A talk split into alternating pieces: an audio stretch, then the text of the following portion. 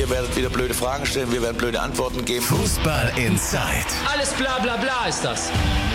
Tacheles. Außenpott. Der Fußball-Podcast mit den Experten von Funke Sport und den Lokalradios im Ruhrgebiet. Ja, Fußball Inside, der gemeinsame Podcast von Funke Sport und den Lokalradios im Ruhrgebiet. Auch in diesen schweren Zeiten sind wir für euch da. Wir, das sind heute Funke-Reporter Marian Laske. Hallo? Moin. Aus dem Homeoffice natürlich. Aus dem Homeoffice natürlich. Und ich bin Timo Düng, der Mann aus dem Radio. Ich stehe tatsächlich im Radiostudio, aber Marian hat es schon angedeutet, wir haben uns natürlich nicht in einem Raum getroffen, sondern Marian ist ganz normal im Homeoffice und wir haben da eine andere Möglichkeit natürlich gefunden, um miteinander zu sprechen aber man merkt so natürlich schon, äh, das normale Leben, das wird immer weiter bei uns eingeschränkt vom Coronavirus oder zumindest von den Schutzmaßnahmen. Deswegen ist Marian ja auch natürlich im Homeoffice. Und auch der Fußball, die wird ja da nicht ausgenommen. Anfang der Woche äh, hat die DFL sich ja geäußert und hat jetzt erstmal nur das bestätigt, was eh schon vorher gesagt wurde.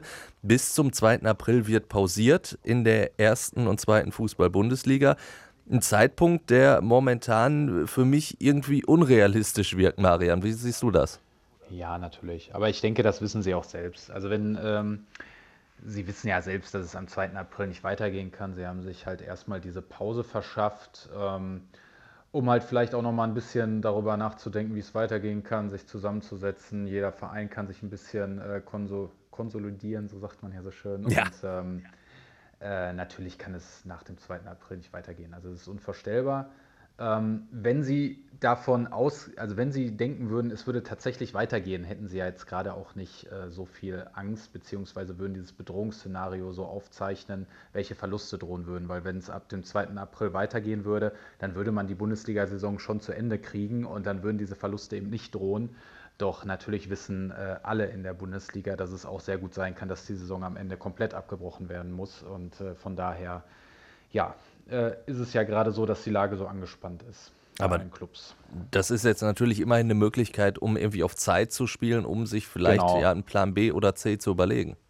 Genau, ja, ja, so ungefähr. Also ich meine, gut, es ist jetzt, Sie haben ja derzeit das Problem, was so ziemlich jedes Geschäft hat, jeder Arbeitgeber. Ähm, jeder Arbeitnehmer, keiner weiß so richtig, wann es wieder weitergeht.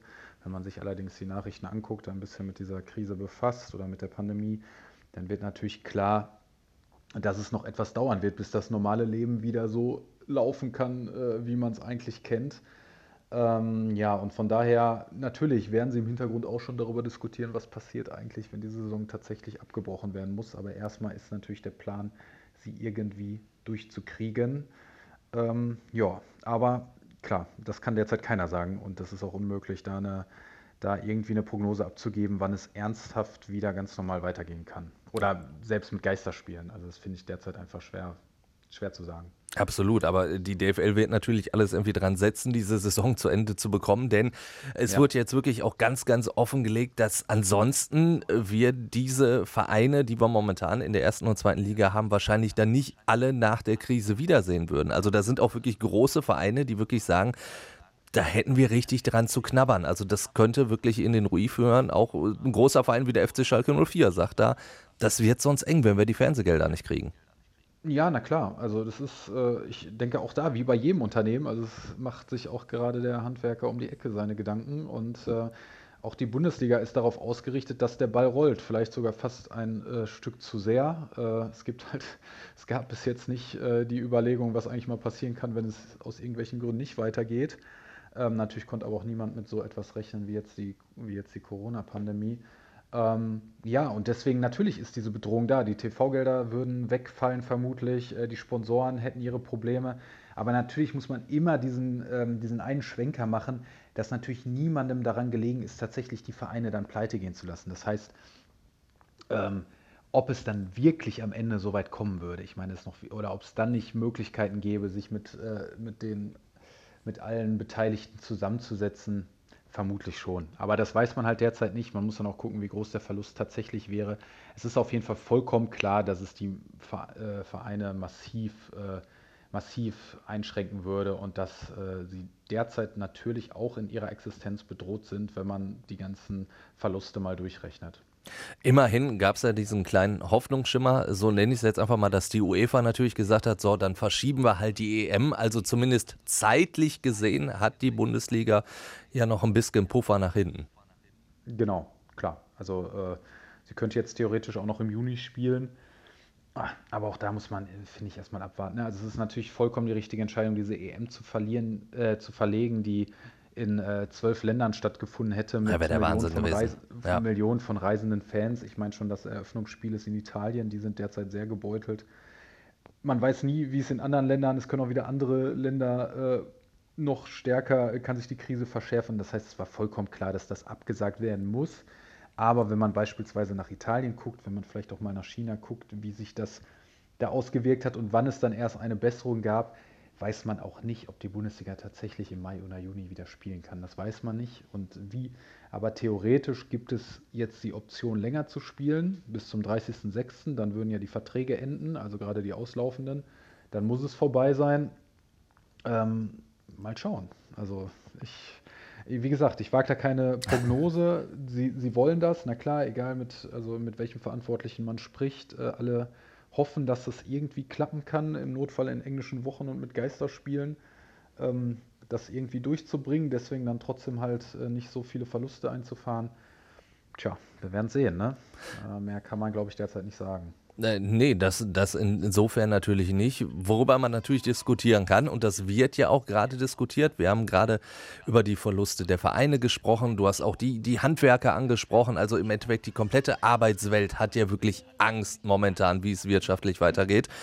Und genau. dementsprechend gibt es natürlich dann auch von einigen die Forderung, so, da haben wir aber ein paar Leute, die auf dem Platz stehen und Millionen und Abermillionen scheffeln, die sollten doch mal auf ihr Gehalt verzichten oder zumindest auf Teile. Das ist eine Forderung, die es ja teilweise aus der Politik gibt. Dann gibt es aber Leute, die äh, zum Beispiel wie ähm, Horst Held vom 1. FC Köln sagt, das sind solche Scheißhausparolen, lass die mal lieber weg. Wie, wie, siehst du das Ganze? Ist das, ist das eine Möglichkeit oder kaufst du den Spielern generell ab, dass sie sich wirklich Gedanken machen, auch um diese ganze Geschichte, wie es ja zum Beispiel auch Manuel Neuer gesagt hat? Also derzeit, ich denke, äh, jeder Spieler ist auch Mensch in allen unterschiedlichen Facetten und da geht es jetzt derzeit auch vor allen Dingen darum, dass du dir Gedanken um deine Familie machst. Sie haben auch wahrscheinlich Großeltern, die zur Risikogruppe gehören oder Eltern. Äh, natürlich ist da jeder auch im anderen Alter. Mit 19 hat man vielleicht einen anderen Blick auf die Welt als mit 30. So, äh, so heterogen ähm, ist halt so eine Mannschaft. Ähm, und ich halte auch nie was davon, dass man Leute zwingt zu so etwas. Ich finde, das muss von selbst kommen. Ich denke auch, dass da viel passieren wird. Da bin ich mir ziemlich sicher. Also Hans-Joachim Watzke beispielsweise beim BVB hat ja jetzt den Anfang gemacht, indem er auf ein Drittel seines Gehalts verzichten will. Äh, da hat zuerst der Kicker darüber berichtet, aber die Info haben wir jetzt auch. Und so wird er, das weiß ich, äh, wollen sie beim BVB natürlich auch an die Spieler herantreten und mit denen reden, ob man da was machen kann. Und ähm, ich kann mir sehr gut vorstellen, dass da am Ende auch was kommt. Aber ich mag es halt auch, ich finde halt auch, äh, ist falsch, das von Leuten zu verlangen. Äh, natürlich haben die sehr viel Geld, natürlich sind die, der, die, am, die am Ende am besten damit klarkommen würden. Ähm, aber wie gesagt, ich glaube schon, dass da was kommen wird und jetzt derzeit muss man halt auch Verständnis davon, dafür haben, dass es auch ganz normale Menschen sind, die sich jetzt vielleicht auch erstmal Gedanken machen, hey, wie läuft es denn eigentlich in meiner Familie und vielleicht auch nicht gerade viel an Fußball denken wollen. Ähm, ja, wenn man über Gehälter spricht im Fußball, dann kommen wir jetzt natürlich auch ein paar äh, Etagen drunter an in der dritten Liga. Mhm. Da gibt es schon erste Vereine, die jetzt wirklich auf Kurzarbeitergeld umgestellt haben. Also der erste mhm. FC Kaiserslautern, Meppen plant es, glaube ich, auch oder hat es auch schon durchgezogen. Das ist natürlich, da, da, sieht man schon diese Dimensionen auch wirklich im Fußball von bis, ne? Ja, natürlich. Und ist ja auch eine vernünftige Variante. Warum nicht? Ne? Wenn man so erstmal. Äh erstmal das Fortbestehen garantieren kann, denn so ein Verein hat immer noch weiter laufende Kosten, äh, aber er nimmt halt irgendwann nichts mehr ein, wenn er nicht spielt. Und das ist halt das, das große Problem, so wie das halt bei jedem anderen Unternehmen jetzt derzeit auch das Problem ist. Ne? In der dritten Liga ist äh, das Problem natürlich vielleicht noch ein bisschen größer, weil die hoffen nicht nur auf die Fernsehgelder, weil die sind da eher, ich sag mal, nicht verschwindend gering, aber natürlich deutlich geringer als in der ersten und zweiten Liga. Die sind halt wirklich auf die Zuschauereinnahmen angewiesen mhm. und dementsprechend geht die Pause da ja definitiv schon mal bis zum 30. April. Das ist natürlich dann auch schon mal eine Ansage. Ja, das stimmt.